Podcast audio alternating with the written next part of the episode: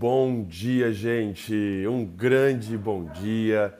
Sejam todos bem-vindos e sejam todas bem-vindas para mais um Bora Ler a Bíblia neste dia 9 de abril de 2022, sábado de manhã, 8 e meia da manhã, onde nós vamos ler e estudar Êxodo capítulo 36. Sim, Êxodo capítulo 36. Então já vão abrindo as Bíblias de vocês, já vão pegando suas canetas para grifar, para você anotar.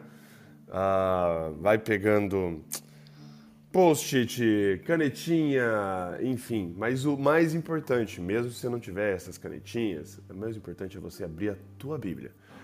De preferência uma Bíblia física, uma Bíblia que você possa escrever, uma Bíblia que você possa anotar,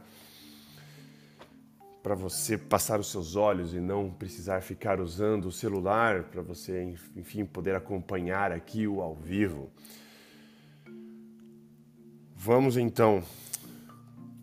O capítulo de hoje é rápido também. Vocês vão ver que os últimos capítulos agora de Êxodo vão vão passar assim bem rápidos, porque são informações que já foram colocadas lá atrás, mas sempre a gente tenta extrair algo de lição dessas partes, inclusive essas partes tão técnicas, né? Então, sem demorar mais, vamos fazer uma oração, vamos convidar o Espírito Santo para estar conosco e em seguida nós começaremos a leitura. Oremos, Pai amado e querido. A Ti todo louvor, a Ti toda honra e a Ti toda glória, Pai. Agradecemos imensamente porque o Senhor nos concedeu a vida, o Senhor nos concedeu tantas bênçãos, o Senhor é Criador de tudo. Agradecemos porque o Senhor é o nosso Criador, porque o Senhor é o nosso Salvador, o Senhor é o nosso mantenedor. Agradecemos porque o Senhor cuida da gente nos mínimos detalhes. Agradecemos porque o Senhor tem cuidado de todos, Pai.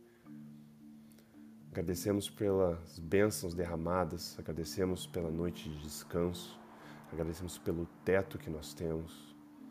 Agradecemos, Pai, pelo despertar nessa manhã com saúde, com paz, com tranquilidade.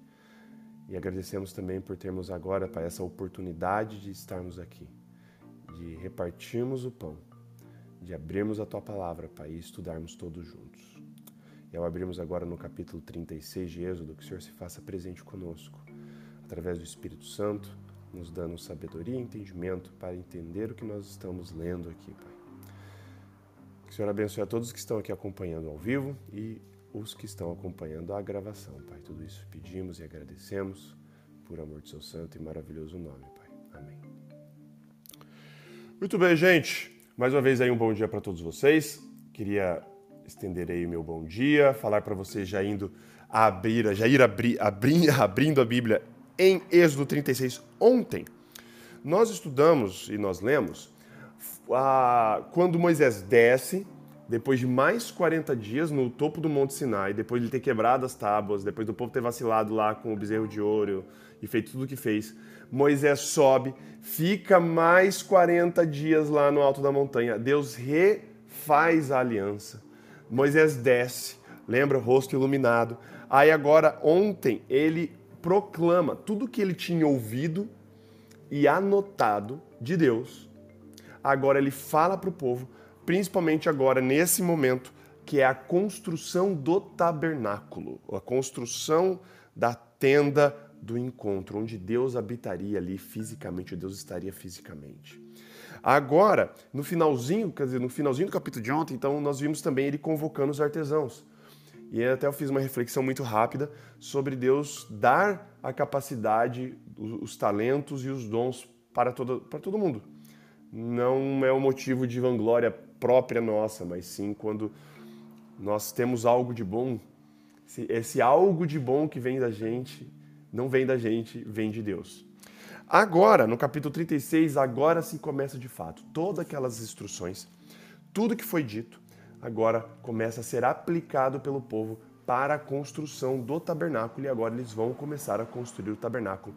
E aqui, no capítulo 36, e eu já vou falar assim, vou dar a,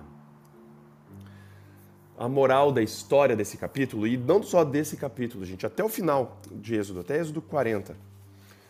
Tenham isso em mente. Existia provavelmente um propósito de Moisés ter escrito essa parte final aqui de Êxodo, repetindo exatamente tudo aquilo que Deus tinha falado para ele lá no alto do Sinai. Vocês vão ver que existe a repetição aqui, os detalhamentos da construção do tabernáculo são colocados aqui, detalhezinhos. Mas, cara, por que será que ele coloca isso? Ele repete tudo isso. Eu não consigo enxergar outra coisa a não ser a resposta do povo para as ordens de Deus e eles sendo obedientes, estritamente obedientes, seguindo exatamente aquilo que Deus pediu nos mínimos detalhes. Deus, ele é um Deus extremamente detalhista.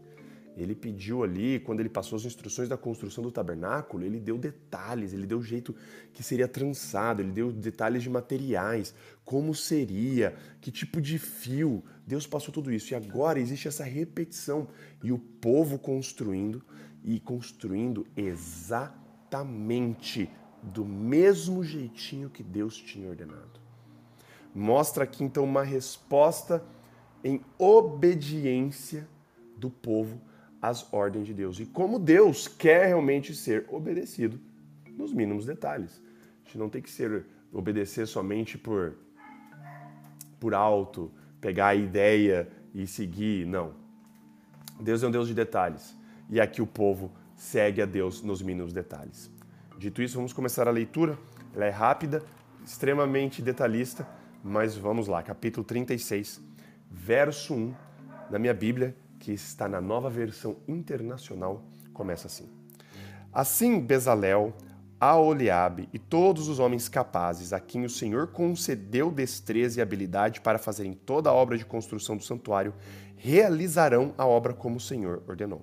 E aqui fecha uma aspas de toda a fala que começou de Moisés lá no capítulo 35, no verso 4. As aspas das ordens dele, retransmitindo as ordens de Deus, terminam aqui no verso 1 do capítulo 36. Verso 2: Então Moisés chamou Bezalel e Aoliabe e todos os homens capazes a quem o Senhor dera habilidade e que estavam dispostos a vir realizar a obra. Olha que interessante, né? Não somente o Senhor concedeu a habilidade, o Senhor, só não, o Senhor não só concedeu o talento, tinham que estar dispostos a vir. Deus não obrigou ninguém a fazer. Deus não obriga você a fazer nada. Ele te capacita, ele te dá talentos, ele te dá dons, só que você tem que estar disposto, disposta a utilizá-los para o bem. Verso 3: Receberam de Moisés todas as ofertas que os israelitas tinham trazido para a obra de construção do santuário. E o povo continuava a trazer voluntariamente ofertas, manhã após manhã, por isso, todos os artesãos habilidosos que trabalhavam no santuário interromperam o trabalho e disseram a Moisés: O povo está trazendo mais do que o suficiente para realizar a obra que o Senhor ordenou. Então Moisés ordenou que fosse feita uma proclamação em todo o acampamento. Nenhum homem ou mulher deverá fazer mais, trazer, fazer mais nada para ser oferecido ao santuário.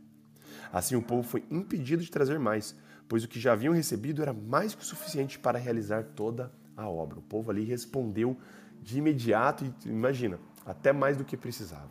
Verso 8. Todos os homens capazes dentre os trabalhadores fizeram o tabernáculo, e agora começa a descrição, tá? Segura aí, vamos lendo. Com dez cortinas internas de linho fino trançado e de fios de tecido azul, roxo e vermelho, com os querubins bordados sobre eles. Todas as cortinas internas tinham o mesmo tamanho, 12 metros e 60 centímetros de comprimento por 1 metro e 80 centímetros de largura. Prenderam cinco cortinas internas e fizeram o mesmo com as outras cinco. Em seguida, fizeram laçadas de tecido azul ao longo da borda da última cortina interna, do primeiro conjunto de cortinas internas, fazendo o mesmo com o segundo conjunto. Verso 12: Fizeram também cinquenta laçadas na primeira cortina interna e cinquenta laçadas na última cortina interna do segundo conjunto. As laçadas estavam opostas umas às outras. Depois fizeram cinquenta ganchos de ouro e com eles prenderam um conjunto de cortinas internas ao outro, para que o tabernáculo formasse um todo. Com o um total de 11 cortinas internas de pelos de cabra, fizeram uma tenda para cobrir o tabernáculo.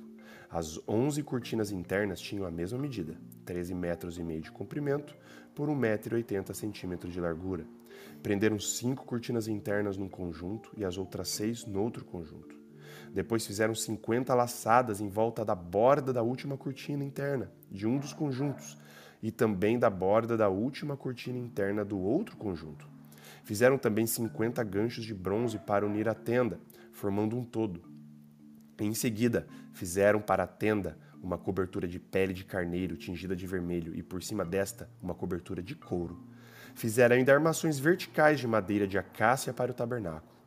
Cada armação tinha quatro metros e meio de comprimento por 70 centímetros de largura, com dois encaixes paralelos um ao outro, e fizeram todas as armações do tabernáculo dessa madeira. Fizeram também 20 armações para o lado sul do tabernáculo e 40 bases de prata para serem colocadas debaixo delas, duas bases para cada armação, uma debaixo de cada encaixe. Para o outro lado, o lado norte do tabernáculo, fizeram 20 armações e 40 bases de prata, duas debaixo de cada armação. Fizeram ainda seis armações na, na parte de trás do tabernáculo, isto é, para o lado ocidental, e duas armações foram montadas nos cantos, na parte de trás do tabernáculo. Nesses dois cantos, as armações eram duplas, desde a parte inferior até a mais alta, colocadas numa só argola, ambas feitas do mesmo modo. Havia, pois, oito armações de 16 bases de prata, duas debaixo de cada armação. Também fizeram travessões de madeira de acácia, cinco para as armações de um lado do tabernáculo, cinco para as do outro lado e cinco para as do lado ocidental, na parte de trás do tabernáculo. Fizeram o travessão central de uma extremidade à outra, passando pelo meio das armações. Revestiram de ouro as armações e fizeram argolas de ouro para sustentar os travessões, os quais também revestiram de ouro. Fizeram um véu de linho fino trançado e de fios de tecido azul, roxo e vermelho, e mandaram bordar neles querubins. Fizeram-lhe quatro colunas de madeira de acácia e revestiram de ouro. Fizeram-lhe ainda ganchos de ouro e fundiram as suas bases de prata. Para a entrada da tenda, fizeram uma cortina de fino trançado e de fios de tecido azul, roxo e vermelho, obra de bordador, e fizeram-lhe cinco colunas com ganchos. Revestiram de ouro as partes superior e lateral das colunas e fizeram de bronze as suas cinco bases. Você vê que a, a, a, descrição aqui, como eu disse, ela é extremamente minuciosa. Por um leitor desapercebido ou por um qualquer outro motivo, Moisés não precisaria ter escrito e descrito tudo o que aconteceu aqui, do jeito que foi escrito, do jeito que foi detalhado por Deus. Moisés não, não teria necessidade de reescrever, escrever aqui nessa, nessa última parte, tudo que Deus já tinha feito, mas não. Ele não só escreve, ele, ele pontua coisas, ainda detalhes, que ante, anteriormente lá ele não coloca. Por exemplo, esses 20 bases de prata e tudo mais. E como eu disse no começo, o que eu enxergo nisso, e convido a vocês a observar e enxergar por essa ótica, esse detalhamento, é não um nível de detalhamento, mas o nível de obediência do povo aos detalhamentos das ordens de Deus. A obediência a Deus deve ser seguida detalhadamente. Não é só para pegar ali um ponto e seguir e outro ponto você deixa e você para e você não quer seguir aquele pedaço ou aquele outro, não, é todo. E aqui Moisés descreve tudo isso para mostrar que o povo atendeu tudo nos mínimos detalhes, como Deus tinha ordenado. Que essa, esse zelo de seguir a Deus, obedecê-lo, de estar dispostos, de estarmos dispostos a seguir a Deus nos mínimos detalhes, nos acompanhe.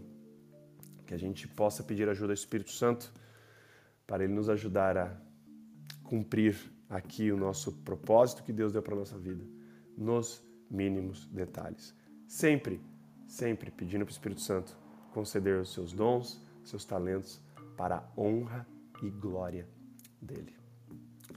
Oremos então para finalizar o estudo de hoje. Pai amado e querido, Hoje lemos o capítulo 36, Pai, de, de Êxodo, e aqui existe um trabalho minucioso dos artesãos, dos artistas aqui para construção do tabernáculo. E eles seguem, Pai, à risca tudo que o Senhor pediu. Isso demonstra, Pai, ali, um, pelo menos nesse momento, um desejo intenso do povo de seguir e de te obedecer em todos os detalhes, Pai. Depois da, do vacilo deles, com o bezerro de ouro e todas as consequências, Pai, Aqui, aparentemente, parece que eles aprenderam e que eles estavam dispostos ali a lhe obedecer, Pai. Que esse mesmo empenho que eles tiveram para construir ali o tabernáculo e obedecer a todos os detalhes, que nós possamos ter também, Pai, no nosso dia a dia, em te obedecer, não importa a situação, não importa o momento, que nós possamos nos manter fiéis a Ti, Pai, com a ajuda do Seu Santo Espírito.